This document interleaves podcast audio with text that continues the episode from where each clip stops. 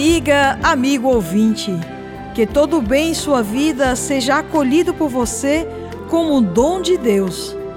Tudo que Deus criou é bom e toda a sua criação Deus a fez para todos os seus filhos, sem discriminações ou exclusões. O Evangelho de Lucas, no capítulo 11, versículos de 14 a 23, narra mais um dos vários conflitos entre os chefes religiosos de Israel e Jesus.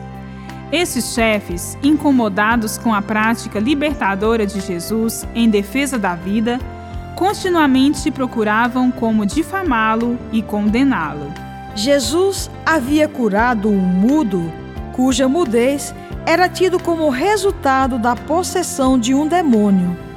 As ações libertadoras de Jesus, sinalizadas nas curas e exorcismos que vinha operando, já suscitavam a admiração das multidões. Com mais esta cura, as multidões se empolgam mais ainda.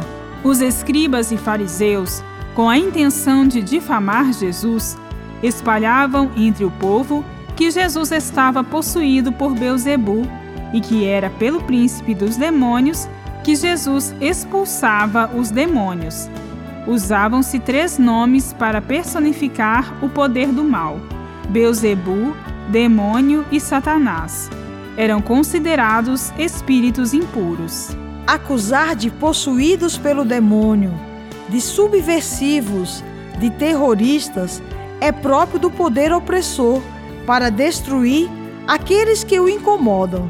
É o mau espírito da ideologia, do ter e do poder. A lógica da resposta de Jesus é simples. A sua ação libertadora não pode resultar de um espírito mau. Seria contraditório, pois o espírito mau é aquele que oprime. O agir de Jesus é a expressão da presença amorosa e libertadora de Deus entre os homens e mulheres.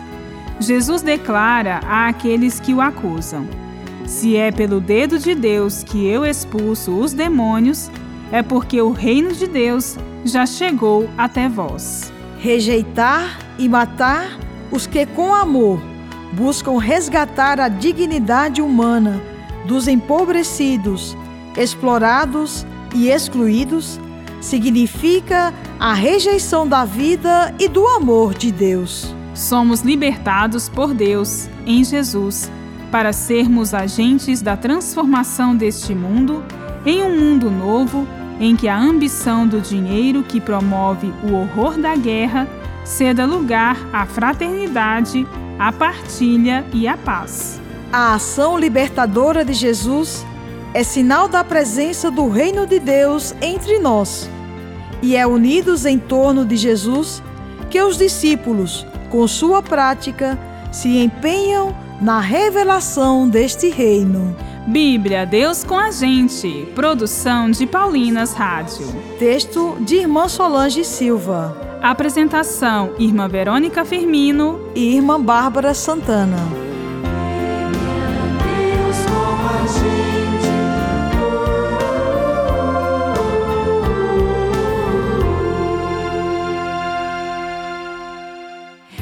Você acabou de ouvir o programa Bíblia Deus com a Gente, um oferecimento de Paulinas, a comunicação a serviço da vida.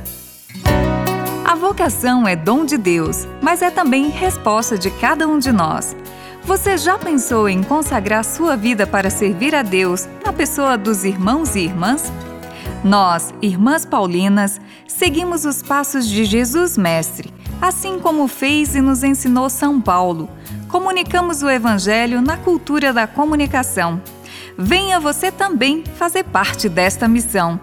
Entre em contato conosco através das nossas redes sociais: Facebook Irmãs Paulinas e Instagram irmãs.paulinas.vocacional.